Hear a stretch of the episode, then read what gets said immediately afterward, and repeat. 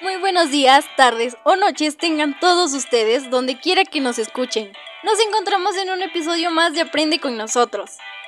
Sean todos bienvenidos. El día de hoy abordaremos un tema muy interesante, el cual está relacionado con el proceso de lectura, más específicamente con las estrategias de comprensión lectora. Haciendo referencia a este proceso, podemos destacar tres puntos muy importantes en las que este se divide. La primera es la prelectura, la cual se da antes de leer un texto. Dentro de esta, el lector hace una predicción de la lectura, en la que se establece una hipótesis relacionada con el título del libro, las imágenes, la ubicación espacial y la representación textual.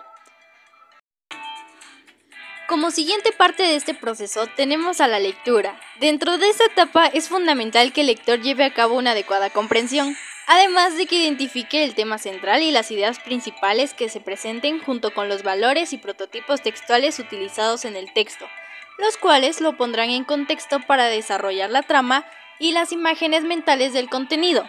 Asimismo, durante este proceso, si el lector llegase a percibir alguna palabra desconocida o dudosa, es el momento adecuado para resaltarla y poder dirigir su atención a los diálogos.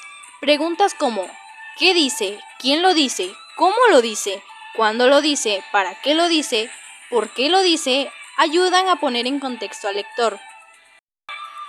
Y por último, tenemos a la etapa de postlectura, que se presenta una vez culminada la lectura, con el propósito de sustraer y comprender el mensaje en su contexto comunicativo, además de recapitular la información más relevante e interpretarla de acuerdo al mensaje emitido por el autor o la autora. Una vez desarrollada, el receptor hace un reajuste a su hipótesis inicial. Una vez interpretado el contexto y la información del texto, procede a la aclaración de palabras desconocidas y analizar la información con la finalidad de dar una respuesta a las interrogantes, para lograr organizar sus ideas. Esto lo puede llevar a cabo a través de una serie de diagramas mentales para lograr interpretarla mejor.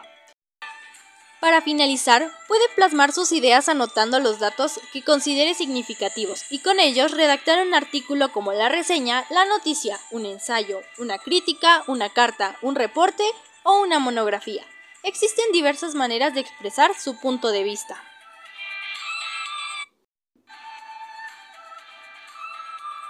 Pero bueno, lamentablemente este podcast ha llegado a su fin.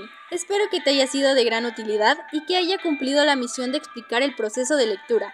No olvides suscribirte al canal y compartir este podcast. Nos escuchamos luego. Me despido. Esto fue Aprende con nosotros.